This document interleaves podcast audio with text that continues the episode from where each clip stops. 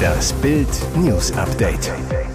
Es ist Montag, der 5. September und das sind die Bild meldungen Habecks mieser Atompoker. Sichere Meiler sollen in Notreserve. Luftkampf gegen den Brockenbrand. Italien schickt zwei Löschflugzeuge zur Unterstützung. Medienbericht. Ampel kassiert Maskenpflicht im Flugzeug. Habeck druckst und trickst sich um die AKW-Wende. Wirtschaftsminister Robert Habeck hat seinen Atomplan für den Winter vorgestellt. Obwohl der Stresstest Stromengpässe nicht ausschließt, sollen nur zwei deutsche Atomkraftwerke weiterlaufen und auch nur im Notbetrieb. Heißt, die Reaktoren ISA 2 und Neckar-Westheim 2 sollen wie geplant Ende 2022 vom Netz gehen und dann in einer Einsatzreserve bleiben, um im Notfall wieder ans Netz genommen zu werden. Diesen Atomplan verkündete Habeck am Montag nach Ende des sogenannten Stresstests. Ob es möglich ist, die Meiler im Falle eines Stromengpasses rechtzeitig ans Netz zu holen, schleierhaft. Denn bei kritischen oder fragwürdigen Entwicklungen erfolgt unverzüglich eine vertiefte Analyse mit der Bundesnetzagentur und den Übertragungsnetzbetreibern, heißt es vom Wirtschaftsministerium. Dann soll die Bundesnetzagentur eine Empfehlung aussprechen, die Bundesregierung daraufhin per Verordnung Atomkraftwerke aus der Reserve holen. Die Genehmigung dazu komme von der zuständigen Atomaufsichtsbehörde. Habeck begründet seinen Wirrwarrplan mit finsteren Belehrungen. Mit der Atomkraft ist nicht zu spielen. Eine pauschale Laufzeitverlängerung wäre daher auch im Hinblick auf den Sicherheitszustand der Atomkraftwerke nicht vertretbar. Dabei hatte der TÜV erklärt, dass die deutschen Atomkraftwerke zu den sichersten der Welt gehörten und ein Weiterbetrieb problemlos möglich sei. Für die Menschen im Harz sind sie die Helden der Lüfte. Die Crews von zwei Löschflugzeugen aus Italien sowie zehn Löschhubschraubern aus Österreich und Deutschland wollen den verheerenden Waldbrand am Brocken stoppen. Unser Ziel ist es, das Feuer aus der Luft zu fixieren und dafür zu sorgen, dass es sich nicht weiter ausbreitet, erklärt Kreisbrandmeister Kai-Uwe Lose. Mittlerweile brennen 150 Hektar Wald. Auch ein Moorgebiet ist betroffen. Zwischen 800 und 5000 Liter Wasser können Flugzeuge und Hubschrauber bei jedem Anflug über dem Feuer abwerfen. Die Flugzeuge holen das Wasser aus dem Concordia-See. Für die Hubschrauber wurden Oker, Odertal und Mandelholztalsperre freigegeben. Unsere Mitarbeiter haben die Wasserflächen bereits am Wochenende geräumt, erklärte eine Sprecherin der Harzwasserwerke. Anwohner und Urlauber werden gebeten, die Talsperren zu meiden, um die Arbeiten nicht zu behindern. Während Piloten, mehr als 130 Feuerwehrleute, technisches Hilfswerk, Sanitäter und Logistiker seit Samstag gegen die Flammen kämpfen, diskutieren Landespolitiker über Totholz und Löschflugzeuge. CDU-Fraktionschef Guido Heuer fordert, alles Totholz aus dem Harz zu holen. Vertreter von CDU, SPD und FDP wollen mehr Löschhubschrauber anschaffen. Die Bundesregierung will laut Medien die Maskenpflicht in Flugzeugen aus dem Infektionsschutzgesetz streichen. Gesundheitsminister Karl Lauterbach soll aber die Möglichkeit haben, die Maskenpflicht bei hohen Corona-Fallzahlen per Verordnung wieder einzuführen. Das berichtet das Redaktionsnetzwerk Deutschland unter Berufung auf Koalitionskreise. Eine solche Verordnung benötige die Zustimmung aller Ressorts. Dem Bericht zufolge hatte die FDP Druck gemacht, die Maskenpflicht in Flugzeugen abzuschaffen. Zuletzt hatte die Bundesregierung andere Pläne verfolgt, den Plan bekannt gegeben, die Maskenregeln für die Bürger sogar zu verschärfen. Statt OP-Masken sollte eine FFP2-Maskenpflicht in Flugzeugen und im Fernverkehr gelten. Die Lufthansa wehrte sich gegen den Plan, machte sich für eine Abschaffung der Maskenpflicht im Luftverkehr stark. Lufthansa-Vorständin Christina Förster sagte zu Bild, wir setzen auf die Eigenverantwortung unserer Gäste. Passagiere sollen frei entscheiden können, ob sie eine Maske tragen möchten oder nicht. Wieder Hassverbrechen. Staatsschutz ermittelt. Ein Jugendlicher hat in einer Bremer Straßenbahn eine Transfrau attackiert und schwer verletzt. Am Samstagabend stieg der Heranwachsende gemeinsam mit einer Gruppe von etwa 15 Freunden an der Domsheide in die Straßenbahnlinie 4 Richtung Neustadt. Die 57-Jährige befand sich bereits in der Bahn. Nach Bildinformationen beleidigten Mitglieder der Gruppe die Frau als Scheiß Transe und versuchten ihr die Perücke vom Kopf zu reißen. Während die Situation immer weiter eskalierte, trat einer der Jugendlichen aus der Gruppe heraus und schlug der Frau mehrfach und mit beiden Fäusten brutal ins Gesicht. Dabei soll die Gruppe lautstark gejubelt und ihn angefeuert haben. Erst als andere Fahrgäste einschritten, ließen die Angreifer von ihrem Opfer ab und ergriffen an der Haltestelle Schwankhalle die Flucht. Retter brachten die Frau mit schweren Gesichtsverletzungen in ein Krankenhaus. Nach der Hassattacke ermittelt nun der Staatsschutz der Polizei Bremen. Zeugen werden gebeten, sich zu melden. Erst Ende August war es am Rande des Christopher Street Days in Münster zu einem ähnlichen Vorfall gekommen, bei dem ein Transsexueller totgeprügelt wurde. Unfassbare Szene am Montag gegen 11.45 Uhr im hannoverschen Stadtteil Ledeburg. Zwei Männer stürmen in die Autogalerie am Entenfangweg. Einer feuert mit einer Schusswaffe auf den Firmenchef. Boris L. sackt tödlich getroffen zusammen, stirbt. Der verheiratete Familienvater aus Odessa kam in den 90er Jahren nach Deutschland.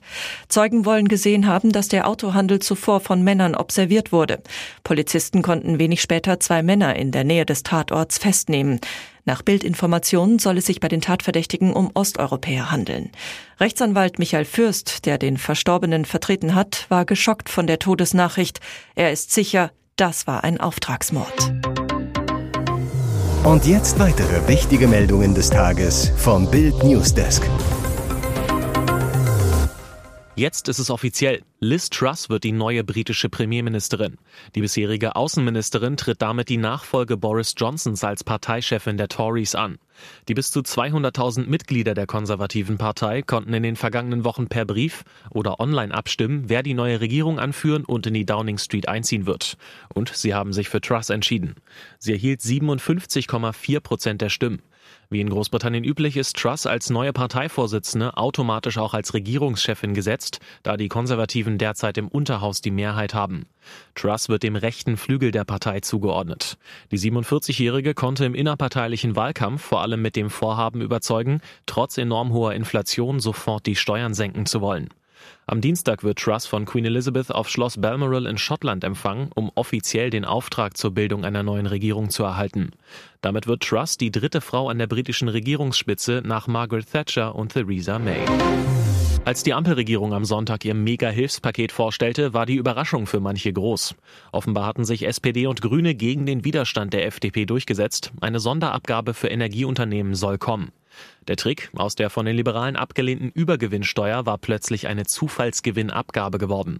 Das heißt aus der Besteuerung von Übergewinn eine Art Abgabe von zufällig erwirtschaftetem Geld.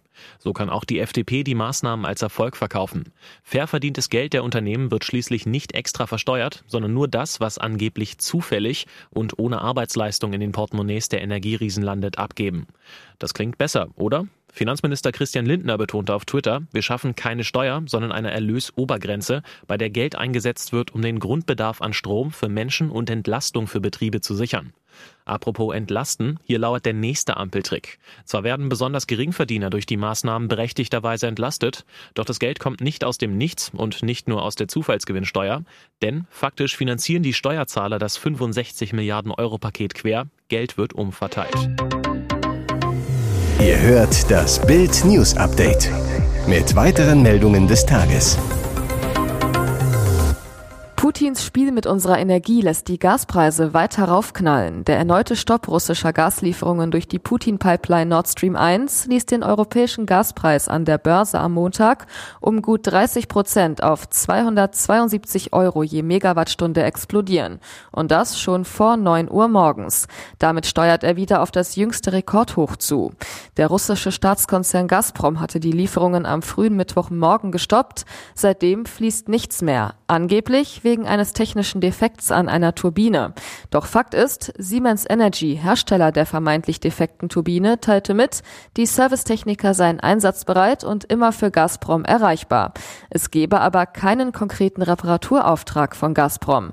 Eine nach Angaben von Siemens Energy reparierte und einsatzbereite Turbine für Nord Stream 1 steht zudem weiter in Mülheim an der Ruhr und wartet auf den Transport.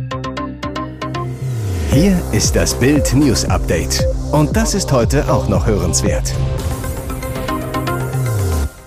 Ein Monat nach der Katastrophe im Grunewald. Ermittler können Sprengplatz immer noch nicht betreten. Brandstiftung, Selbstentzündung oder ein technischer Defekt. Wer oder was hat den Grunewald in Brand gesetzt? In dieser Woche beginnen sogenannte Brandursachenermittler des Landeskriminalamts mit der Tatortarbeit im Grunewald.